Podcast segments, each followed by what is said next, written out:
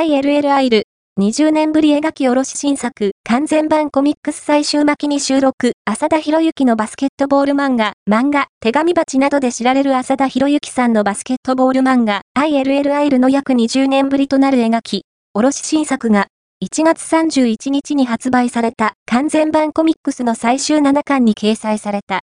完全版コミックスは、浅田さんのデビュー35周年を記念して小学館から刊行され、最終巻きに浅田さんが描き下ろした完全新作エピソード、風の日が掲載された。